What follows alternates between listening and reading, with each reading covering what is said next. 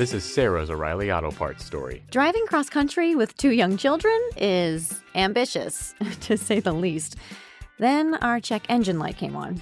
We pulled into O'Reilly Auto Parts and they tested it. Turned out it was a faulty sensor. They referred us to a great mechanic just down the street, and we were back on the road in no time.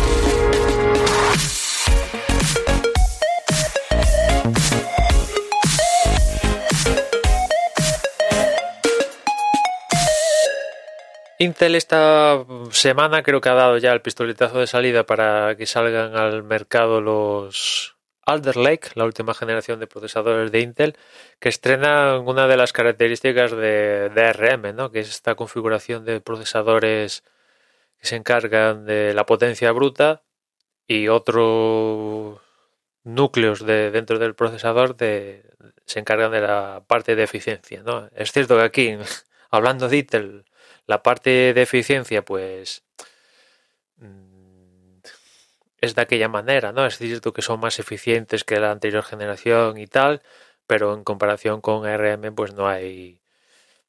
Es otro color totalmente diferente en cuotas de consumo de energía y eficiencia, y eso creo que nunca va a cambiar, ¿no? Por cuestiones de la propia arquitectura que tienen unos y otros. Pero en fin, lo, lo guay de, de, esto es que pues añade más competencia y los implicados en, entre comillas, esta guerra, pues presentan mejores armas y, y, con ello, de cara a los usuarios, pues tendremos al final mejores CPUs, mejores SOCs o la que sea que sea la combinación que utilizan los, los fabricantes, ¿no? En esta combinación, en este caso, perdón, de Alder Lake, pues parece que Intel ha bueno, ha dado un paso hacia adelante eh, con respecto a su lucha de X86 contra AMD.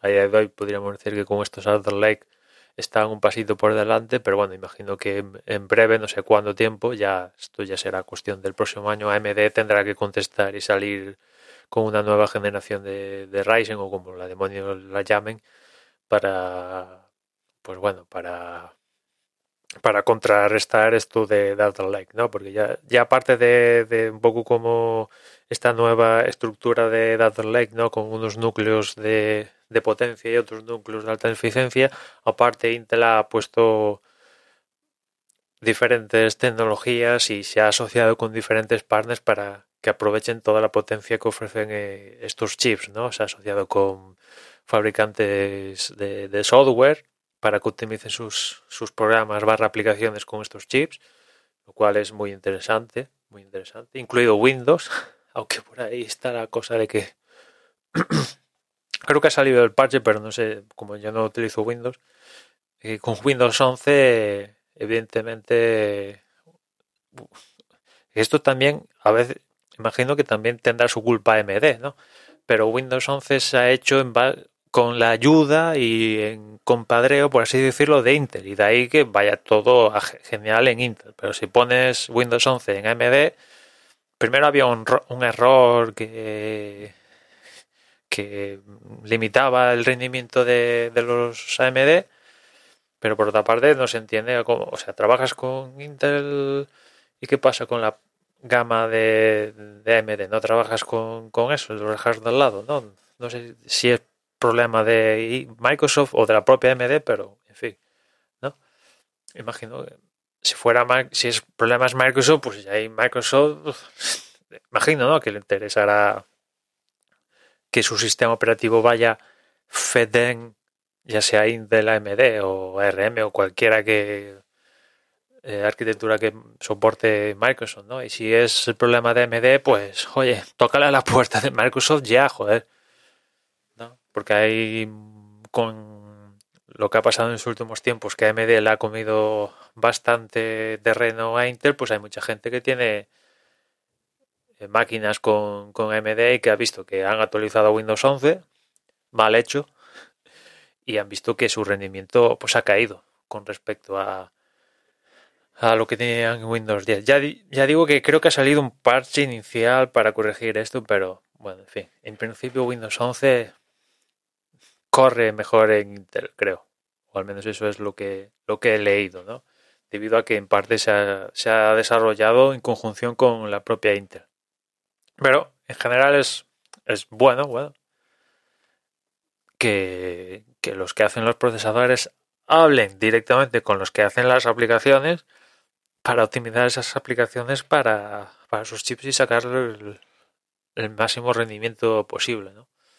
De una manera similar a lo que ha hecho Apple, solo que Apple pues tampoco es que de por sí haya ido a hablar con Adobe, Blackmagic, etcétera, etcétera, que, que sí, también ha ido a hablar con ellos, pero en parte por cómo ha diseñado, que ahí la gran característica de los Apple Silicon es que Apple ha visto ciertas cosas que solemos hacer nosotros como usuarios y esas cosas que solemos hacer nosotros como usuarios, pues las ha implementado en, en el SOC, ¿no? Yo qué sé. Tema de vídeo, edición de vídeo, codificación de vídeo, compresión, descompresión, compresión, descompresión y alguna cosa más. Pues esas la- las ha puesto físicamente que pequeños componentes de, de que forman parte del SOC se ocupen específicamente de esas partes, liberando la CPU y tal, y, y de ahí que tengamos la experiencia que tengamos, que, que, está, que la gente está teniendo y que yo espero unirme pronto con los M1, ¿no?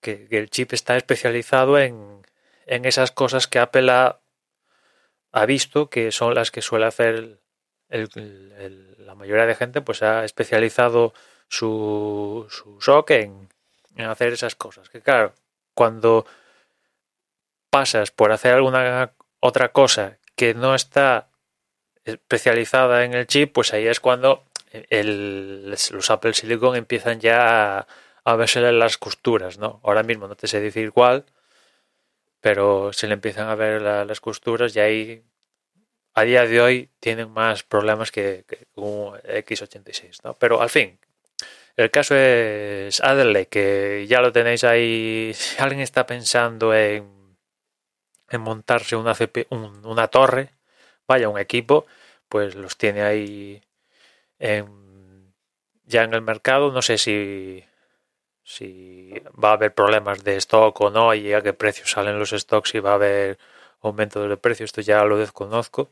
Es un mercado que no, no tengo muy, muy dejado, no tengo para nada por la mano. Imagino que es menos que lo que hay en tarjetas gráficas que los precios. Primero, problemas de stock, ¿no? Pero aparte, si la encuentras ya unos precios desorbitados, ¿no? Respecto a lo que el precio marcado por el fabricante.